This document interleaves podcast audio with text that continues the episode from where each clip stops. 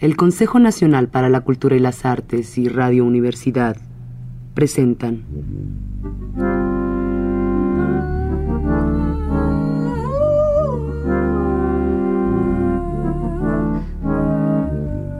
La llave del tiempo.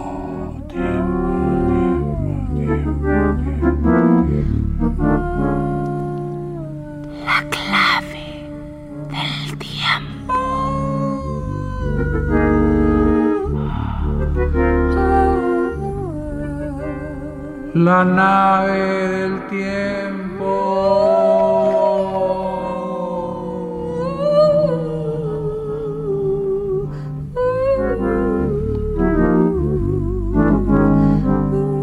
El ave del tiempo.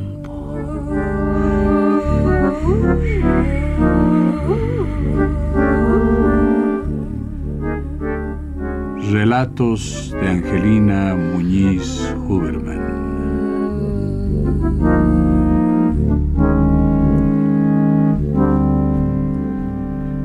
En el nombre del nombre.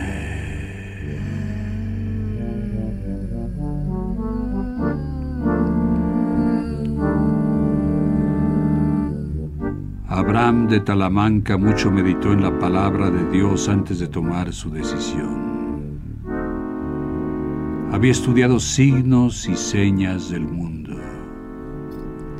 Leía y releía el gran libro y buscaba la revelación. En algún lado hallaría la palabra divina. Su desasosiego era denso. Ese no saber qué, salvo que la respuesta está ahí y no poder encontrarla. No que el mundo sea mudo, sino no entender su lenguaje. No que Dios calle, sino no oírle. Y seguir buscando y el tiempo mientras pasando. Tener una certeza que no se aclara. Una verdad que no se prueba.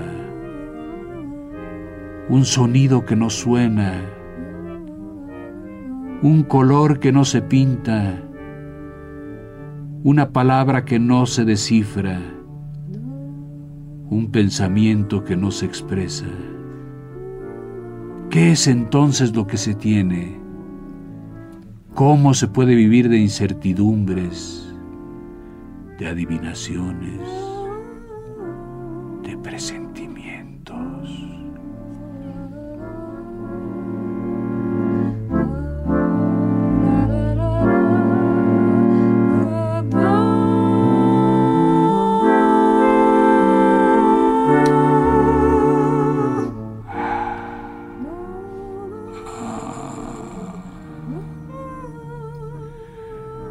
Abraham de Talamanca siente que sus ideas dan vueltas y revueltas en el pequeño e infinito caos de su mente. Flechas se disparan dentro de su cabeza y a veces las toma entre sus manos porque el peso es mucho. Y luego viene el dolor. Empieza el dolor por los ojos que como luz del entendimiento tanto abarcan y tanto sufren. Quien no ve no llora. Quien no llora no duele. Espada clavada a la mitad del cráneo. Dolor que ha hecho feudo de arterias y látigo de nervios y tormento de músculos. Abraham que ama la luz huye a la oscuridad. Que busca el lenguaje huye al silencio. El dolor aprisiona media cabeza mientras la otra media cabeza libre se desespera por ser lúcida. Pero la batalla nunca la gana. El dolor reina y con las manos Abraham cubre sus ojos. Nada de luz. Nada de palabras. Y pierde así días que se le vuelven noches y noches del alma cada vez más oscuras.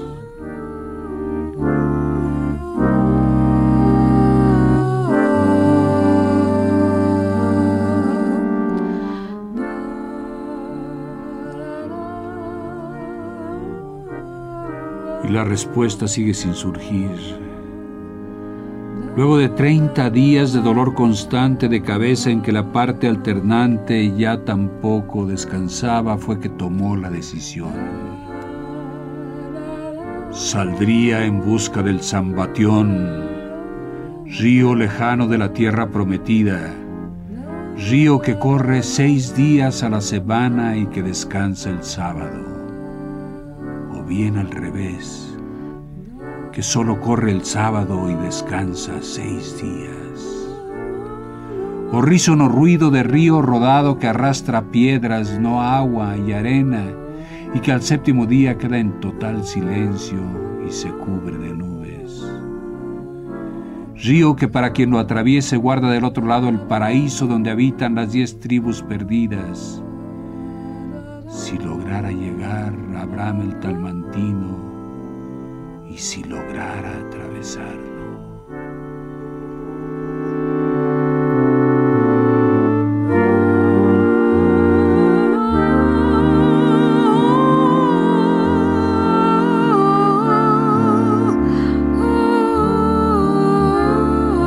Dejaría sus libros, el estudio, los rezos, las meditaciones, Probaría sendas y atajos de romeros y peregrinos, de soldados y vagabundos, de mercaderes y aventureros. La tranquilidad y la cordura las perdería por el camino. No ser reconocido y perderse entre los demás, perderse para a solas más profundamente encontrarse. Y con el fresco de otros amaneceres y el polvo de lejanos lugares, olvidar esa búsqueda del no sé qué. Respirar a pleno pulmón aires de la sierra y aires marinos. No pertenecer a nada ni a nadie. La absoluta libertad de quien solo se tiene así. Probar alguna vez ser Dios. Imposibilidad de ser uno. Siempre el desdoblamiento siempre la presencia divina. Hablo conmigo y me contesta Él, chispa de la eternidad. ¿No se puede estar a solas? La absoluta soledad.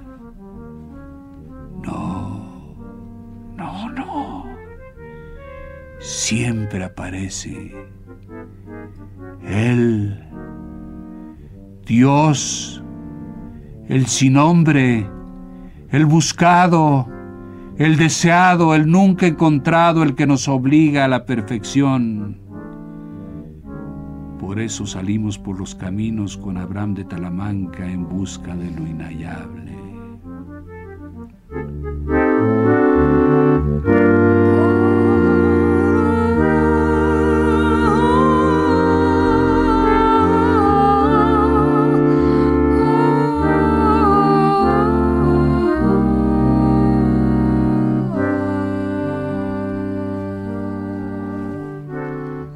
Prepara su partida ligero de equipaje y lleno de sí mismo. El dolor ha desaparecido. Ahora sabe lo que busca, busca el nombre de Dios y éste aparecerá cuando cruce el río último al final de la larga jornada. Busca el significado de la palabra, lo que hay más allá de la pregunta, y no puede conformarse con la imprecisión del signo la difícil conexión entre las cosas y su nombre, el pretender encerrar en el espacio de una palabra la idea de perfección, de unicidad, de infinito, de creación, de plenitud, de bien supremo. Dios es un signo convencional. ¿Cómo encontrar su verdadera esencia? Baruch. Bendito sea el nombre. Ir poco a poco acercándonos a la inmensidad, lentamente uniendo los eslabones de la cadena, más lentamente ascendiendo por la escala de la luz perdernos en el reflejo parcial y roto de mil espejos contrapuestos, y sin embargo aspirando siempre a subir más y más alto. Esa ansia de volar solo en sueños cumplida. Escalar la montaña, llegar a la cumbre de aire puro y cielo azul. Abajo los mares y los ríos y los lagos.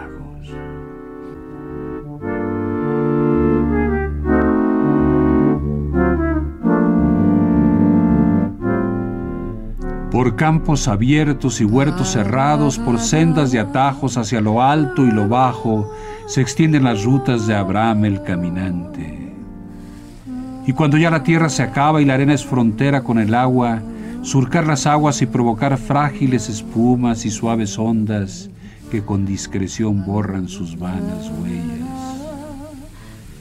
El sol que se da el lujo de la inmensa cerúlea cuna y luego la de las cuatro fases también, cuando ya el mar pierde su libertad y altas rocas lo obligan a replegarse y encerrarse en sí, de nuevo el pie del caminante se apoya en el fatigado polvo tantas veces hollado, tantas veces trasladado.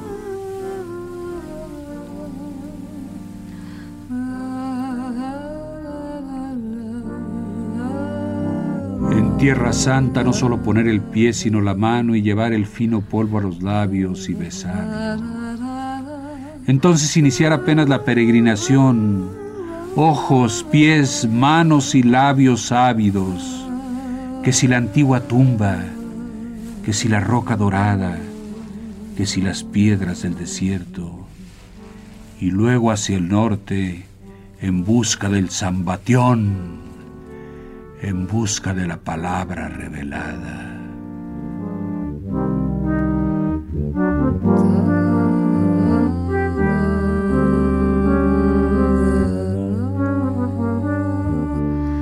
Pero el río es espejismo. Aparece y desaparece.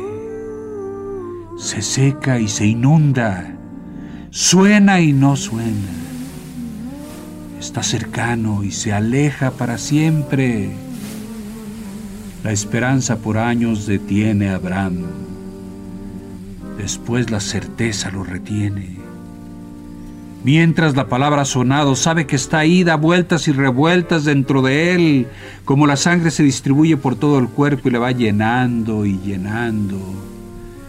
Le nutre, le alimenta, le da vida. No tiene forma, se adapta al receptáculo. Circula libre, es perfecta, es tersa, es única.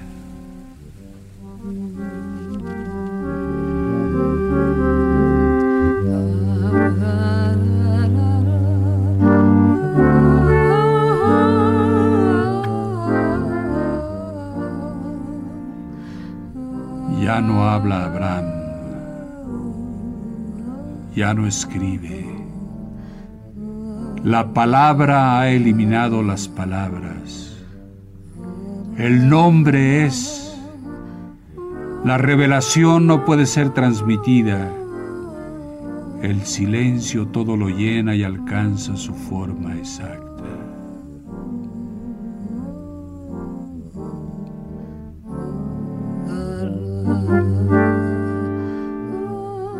Abraham ha dejado de buscar el zambatión, el nombre del nombre corre por sus venas.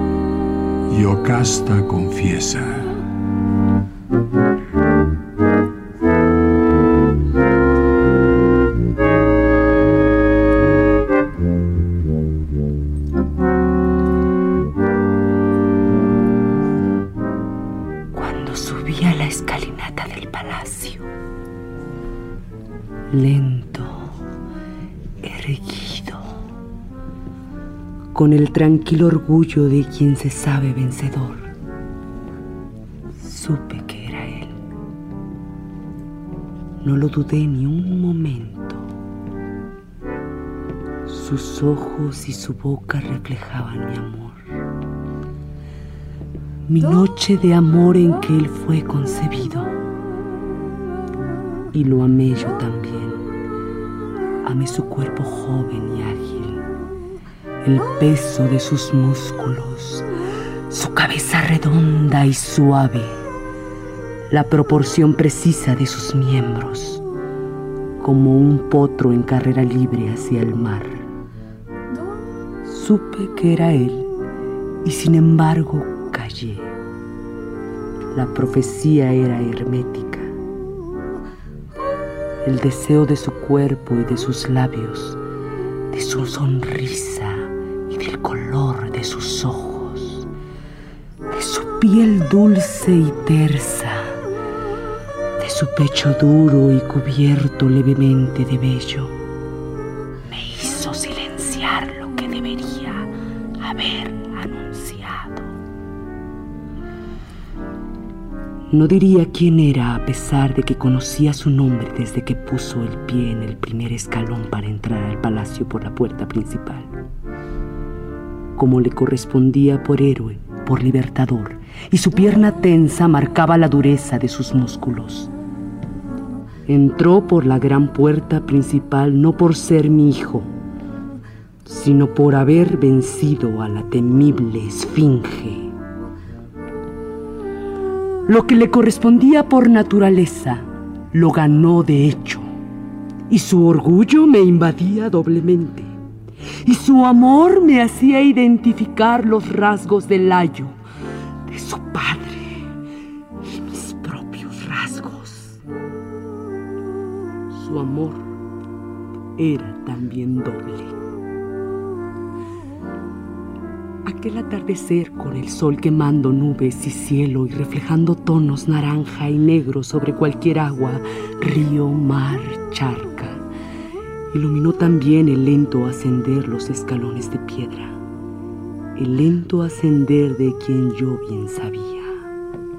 Pero tampoco dije nada, como si me vengara, no de mi debilidad, sino de la palabra hiriente de la profecía de la voz rota de los sacerdotes, del silencio interrogante del pueblo, o tal vez de mi propia debilidad que de nuevo me hacía aceptar el sino, aunque engañándome, pensando que la decisión partía de mí, el peso de los dioses.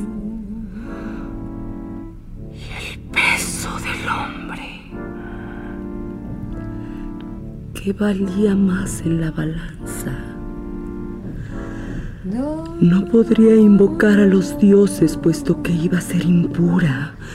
Y en cambio el hombre, el que ascendía lentamente por la escalinata, me colmaba. Volví a mí porque de mí salió. Y solo esperaba el momento en que dos dolores dos placeres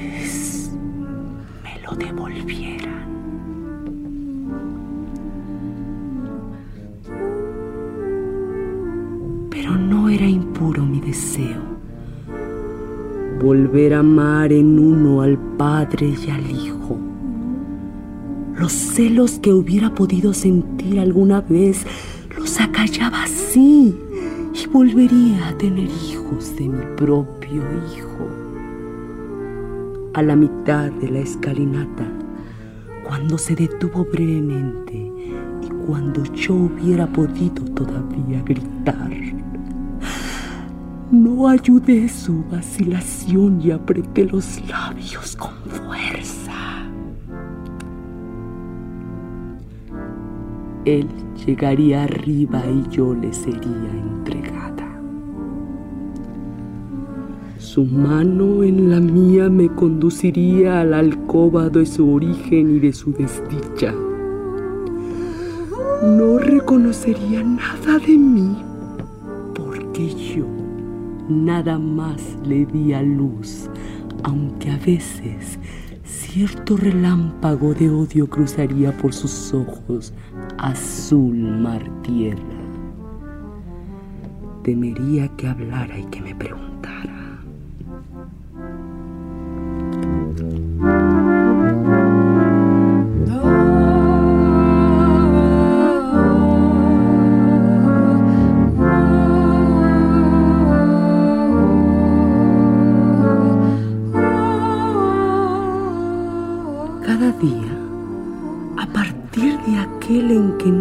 Hablar, el silencio tuvo que ser más necesario. El silencio pesaba como agua olvidada.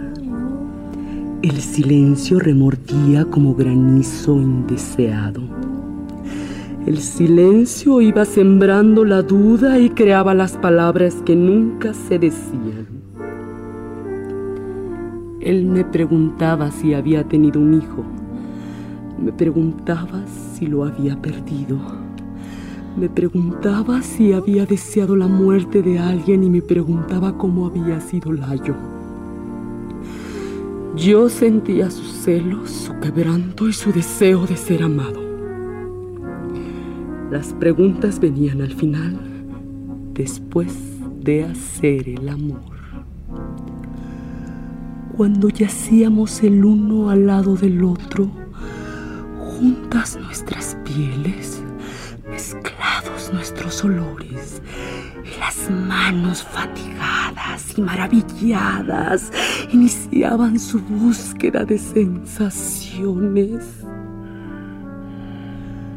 Yo a veces olvidaba quién era él y pensaba que esa felicidad redimiría mi culpa y que haber respetado la profecía, pudiendo haberla desmoronado, me otorgaría el perdón de algún dios. Pero sabía que me engañaba. Yo no hablaba porque no quería perder las noches.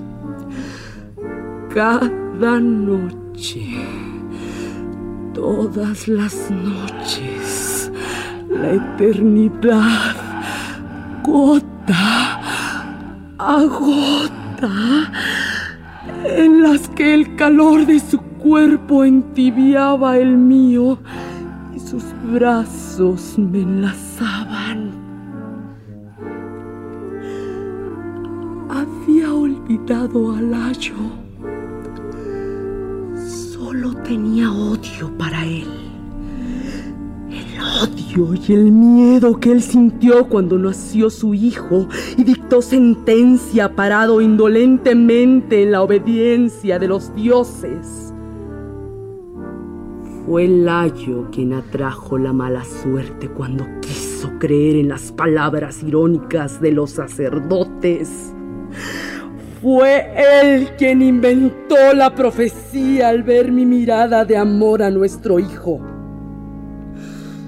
Ahora Layo se esconde en lugares negros y perdidos de mi memoria. Solo cuento con mi hijo, con su amor insatisfecho y confuso, con su mirada exacta malograda, con su cuerpo. Estatua perfecta. Reconociendo el mío y amándolo como verdadero amante. Volviendo su boca a mis pechos. Buscando el placer que no conoció y que se desesperaba en cambiar por el que ahora conocía. Hubiera deseado entonces que manara de nuevo mi leche. leche que secándose y endureciendo mis senos nunca fue para él.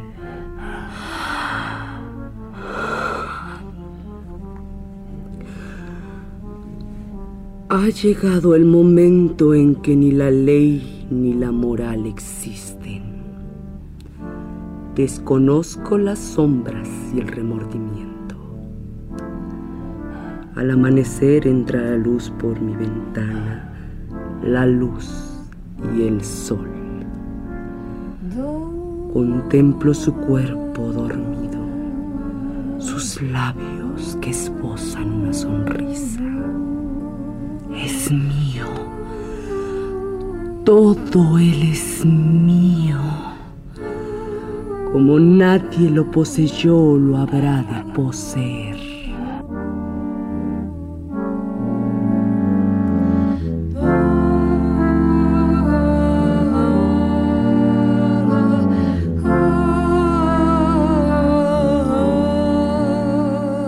No importará luego el sufrimiento. Yo todo lo habría previsto. Desde que lo vi subiendo por la escalinata, despacio y seguro. Sabía que el río puede secarse, que la piedra se pulveriza y que el color del pétalo se desvanece. También sabía que él sufriría y que sus recuerdos habrían de ser atormentados. A mí solo me quedaba la muerte. Y cuando estaba a su lado no hacía sino pregustar el quebranto último. Paso a paso por la escalinata, noche a noche, por mi cuerpo. Rondaba el fin, sin saber en dónde parar, pero con la herida ya dispuesta y la sangre a flor.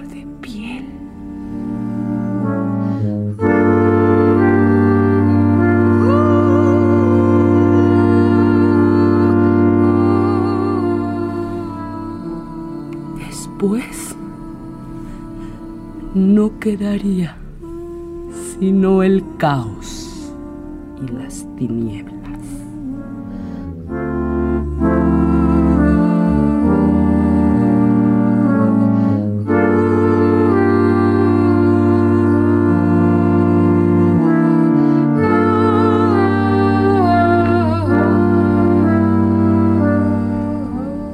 Consejo Nacional para la Cultura y las Artes y Radio Universidad presentaron La llave del tiempo. La clave del tiempo. La nave del tiempo. El ave del tiempo. Dos cuentos de Angelina Muñiz Huberman. Narración, producción y dirección Juan López Moctezuma. En el papel de Yocasta, Francisca Monge. Música en vivo de Hilario Miki. Colaboración de Saúl Meléndez y Osvaldo Hernández. Dirección técnica de Carlos Montaño.